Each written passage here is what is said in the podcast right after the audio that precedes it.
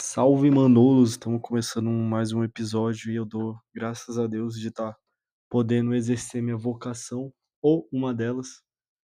E eu tô feliz, por mais que esses últimos tempos eu tenho sido perseguido apenas por ser eu, sabe? Muita coisa tem se levantado e talvez seja a imaturidade da minha fé. Ainda sou um cristão imaturo e tenho que parar de reclamar, sabe? Amadurecer Pra mim ser forte e não se importar, sabe, com o que os outros estão dizendo de mim nos comentários. Chegou numa fase que eles não têm mais coragem de falar na minha cara. Então eles falam pelas minhas costas, muitas vezes, e chega até mim, ou pior, fica mandando indiretazinha, sabe. E é horrível, cara. Mas vamos falar de coisa boa. Eu sou um moleque sonhador. E eu não sei quem vai assistir isso aqui ou escutar. Eu quero influenciar vocês a sonhar. Sonhem! Sonhem com muita vontade, cara. E às vezes o teu sonho já é realidade, entendeu? Não é uma coisa tão distante. Claro que eu tenho metas que eu ainda não tô, mas eu tô vivendo o meu sonho. Eu não sei se dá pra entender, sabe? Eu tô me alimentando muito disso e eu tô feliz. E eu queria levar essa mensagem pra frente, sabe? De, de ser, de sonhar, sabe? Sonhar mesmo, sonhar, sonhar, sonhar, sonhar. Sonhar, nunca desistir, ter fé, pois fácil não é, nem vai ser. Tentar até levantar suas forças. Nananana, nananana, Sorrir. Pois é, me seguir. O que aconteceu com me seguir, né? Sumiu. Mas eu, eu acho que é tipo. Vamos lá. O, a premissa hoje é vazio. Cara, vazio. Vazio. Será que alguém que tá me escutando tá vazio? Cara, se tu entende a profundidade do vazio, sim, é muito bom, né? Porque agora eu não tô no vazio. Mas quando eu tava, cara, tem até depressão no meio aí, esse pá, tá ligado? Mas assim, vamos do, do começo. Eu fiz um roteirozinho aqui. Vazio é algo que não tem nada, né? Na, palavra vazio é algo que não tem nada. Vamos supor, uma geladeira vazia que não tem nada dentro da dentro da geladeira. Vamos supor que aqui no nosso peito tem um vazio. Então no nosso peito não tem nada, tá vazio. E da onde vem essa necessidade de preencher, né? Tipo, por que incomoda tá vazio ali? Por que dói? Eu, eu, por mais que eu faça psicologia, eu tô falando aqui de experiências minhas, sabe? Sofri muito com isso quando eu estava sem Jesus. Então, o vazio chegava horas antes de dormir, que eu tava, tipo, vivendo ali e do nada vinha, tipo, uns pensamentos muito vazio, sabe? Tipo uns erros na Matrix. Sabe quando teu celular fica tela preta e tu, não, tu tem que ficar tirando a bateria? Isso antigamente, né? Tu tinha que arrancar a bateria, ou o computador dava problema e tu tinha que puxar o bagulho da fonte pra, pra ligar de novo. Então, tipo isso, pô. Quando dá uns pensamentos assim, que eu acho que quando tu chega num, num estado de tanta profundidade e que tu não consegue respostas, provavelmente vai, vai existir um vazio ali. E o vazio, ele é complicado, né? O vazio é complicado. Se eu estou conversando com ouvintes complexos que gostam da profundidade, porque parece, ai, olha o Rodrigo assim, ai, esse menino ele é muito, fala muita besteira, olha como é que ele é feliz. Mas, pô, quem me conhece um pouco mais, sabe da profundidade, sabe? Eu acredito que as pessoas que têm um senso de humor, elas bebem dessa profundidade do que eu se alimentam disso daqui. E por isso que eu trouxe essa premissa, sabe? Sobre vazio. Porque Se é algo que não tem nada, mas ao mesmo tempo tem. E por que a necessidade de preencher, sabe? O eu sempre assim, na quando a gente tá na pré-adolescência, ali a gente imagina que nossas referências, sabe? A gente tá buscando a nossa identidade, então a gente quer buscar a aceitação dos coleguinha, sabe? Ao mesmo tempo que a gente ama nossos pais, a gente também quer se desprender deles pra buscar a nossa identidade, né? Então, tipo, se teu pai acha legal o negócio, normalmente tu vai querer seguir o caminho contrário.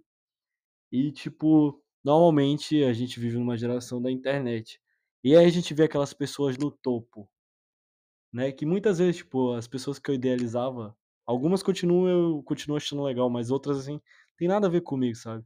Nossos olhos brilham quando tá na pré-adolescência, e a gente cria uma idealização que: "Pô, quando eu for aquele cara ali, vai ser ideal, né, tipo, vai minha vida eu não vou sentir esse vazio". E aí a gente entra na primeira corrida do rato, né, porque é impossível tu chegar a ser outra pessoa, porque tu é tu. E essa falsa idealização de que tu vai conseguir preencher esse vazio sendo aquela pessoa, sendo que aquela pessoa que já está naquele posto que tu idealiza chegar, ela sente o vazio do mesmo jeito. Ela não achou a resposta, todas as respostas. Assim, claro, tem Cristo, mas estamos falando de pessoas sem Cristo, ok? Hã e a gente vê, né, tipo, esses a gente faz esses planos pra se tornar aquela pessoa. E aí, isso vai totalmente contra as pessoas normais, porque no tem até uma teoria que eu vi esses dias, que é tipo, tem essa tipo, tem ideologias que pregam que, tipo, todo mundo tem que estar bem, né. Aí eu vi uma um negócio que é ao contrário, se todo mundo fosse fudido, eu não achei outra palavra, me perdoe pelo palavrão, mas se todo mundo fosse ferrado não ia ser melhor? Porque todo mundo tá ferrado, todo mundo tem que trabalhar. E tipo, eu falei: "Cara, eu acho que é mais fácil disso acontecer do que tá todo mundo bem", tá ligado? É impossível tá todo mundo bem nesse mundo caído, sabe? Eu acho que tem como melhorar mais, mas não vai ficar todo mundo bem nunca, só quando Jesus voltar. E as pessoas normais, elas sentem esse vazio, e as pessoa pasmem você, o Cristiano Ronaldo, ele é uma pessoa normal, tá ligado? Por mais que ele chegou num lugar muito difícil de se chegar ele também não encontrou todas as respostas. Só quem tem todas as respostas é Cristo. E vamos continuar, né. O Neymar não encontrou as respostas, Einstein não encontrou, Bill Gates, hã, sabe, todos eles têm isso, pô. Sabe?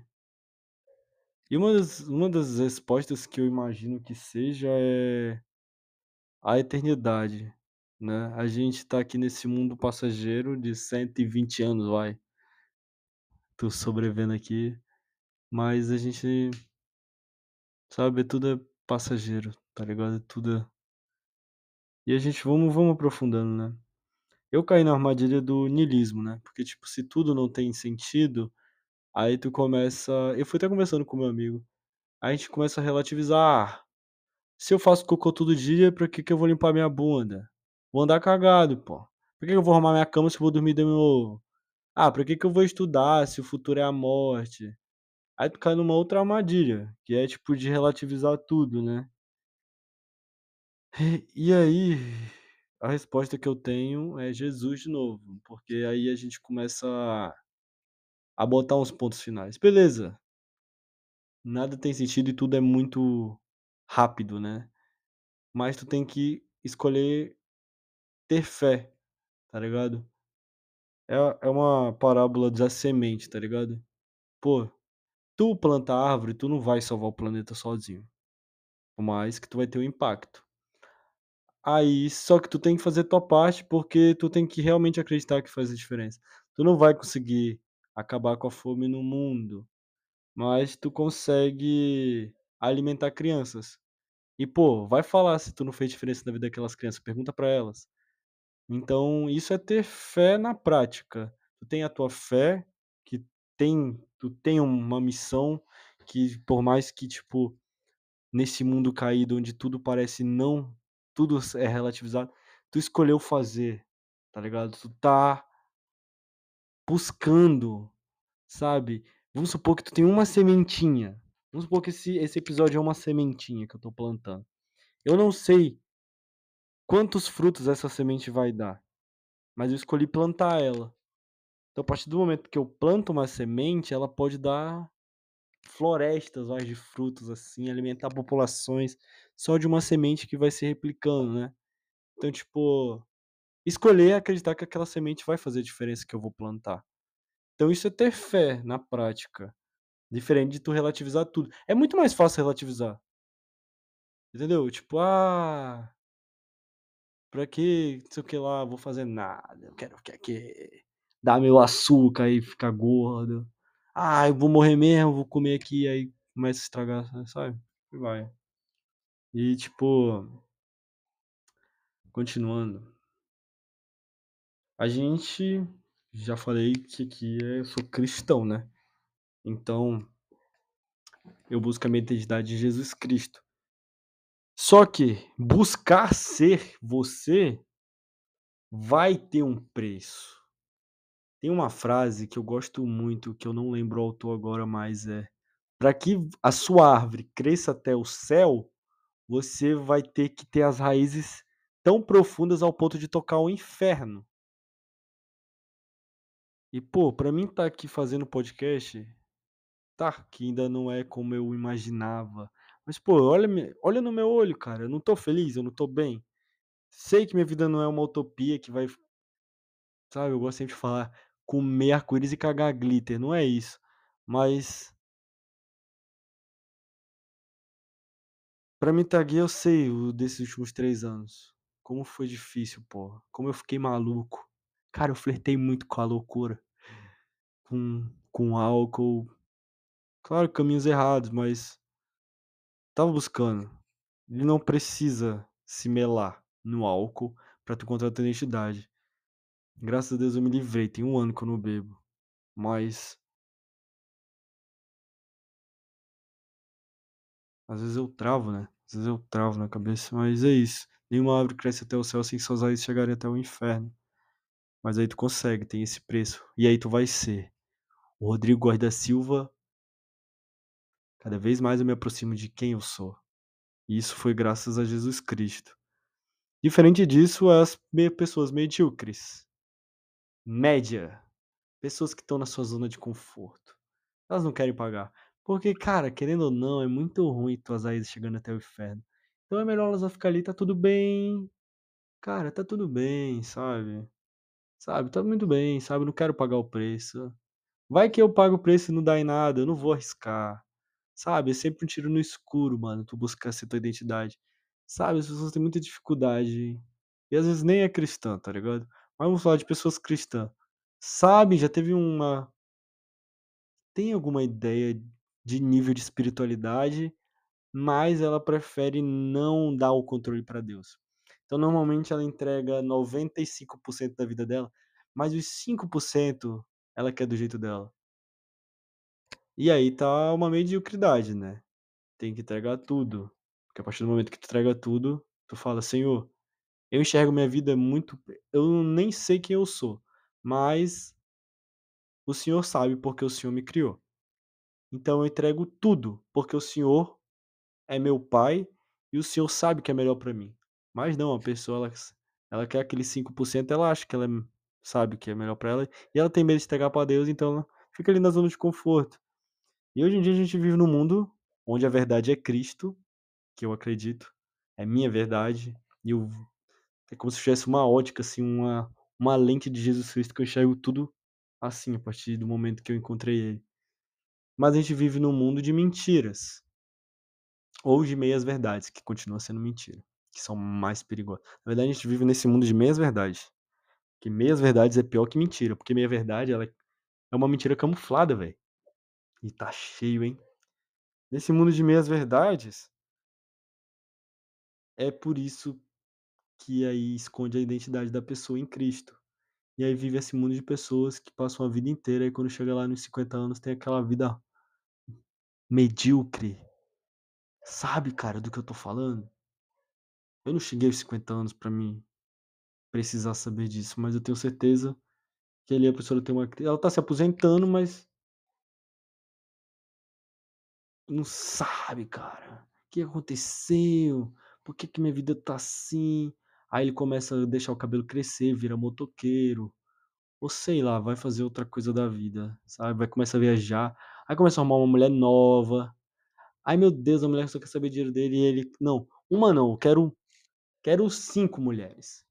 Começa a fazer umas loucura, por quê? Não tô não tô falando isso só por falar, mas é um exemplo, assim, que eu nem conheço ninguém que tem uma vida assim, mas é uma vida que eu não quero pra mim e por isso que eu tô pagando preço agora. E, assim, significa que minha vida é ser mil maravilhas? Não, porque cristianismo é uma escola de mártires, cara. Então, tipo, olha os 12 discípulos como eles morreram, né. Mas é uma vida em abundância, é uma vida autêntica, carimbada de Cristo em mim e, tipo tenho paz sabe. E eu confio em Deus, porque se eu tivesse com as minhas forças eu não estava aqui hoje, ou estava, sei lá, cara. Às vezes eu passo nos lugares, assim, que eu saía para o mundo, falo: "Meu Deus" "que horrível". E, pô, drogas é isso, né, tipo álcool, álcool é droga, foi álcool foi a única droga que eu usei, assim que me fez muito mal, velho. E drogas ela te dá uma felicidade pelo menos o meu contato com álcool foi pra preencher esse vazio. E preenchia de mentirinha. Depois o buraco ia voltando, sabe. E aí com o tempo tu tá todo ferrado da mente por causa do álcool, e não preenchia mais o vazio. E aí, meu parceiro? Tive que encarar, né, graças a Jesus Cristo, Jesus Cristo me ajudou a sair daquela fossa. Pegou na minha mão, assim, e me tirou. Por isso que tudo tudo que não que a Bíblia condena, sabe, é para o teu bem, cara, sabe. Sexo promíscuo álcool é pecado? Eu digo: "Não", mas depende do motivo que tu tá bebendo álcool. Se é pra preencher o vazio, tu vai se ferrar. E É esse confronto, né. A zona de conforto que que te te afasta de Deus é pior que a tristeza que te aproxima dele. Ou a loucura ou a sabe. Eu sei que eu vou encerrar esse episódio falando o vazio é do tamanho da cruz de Cristo.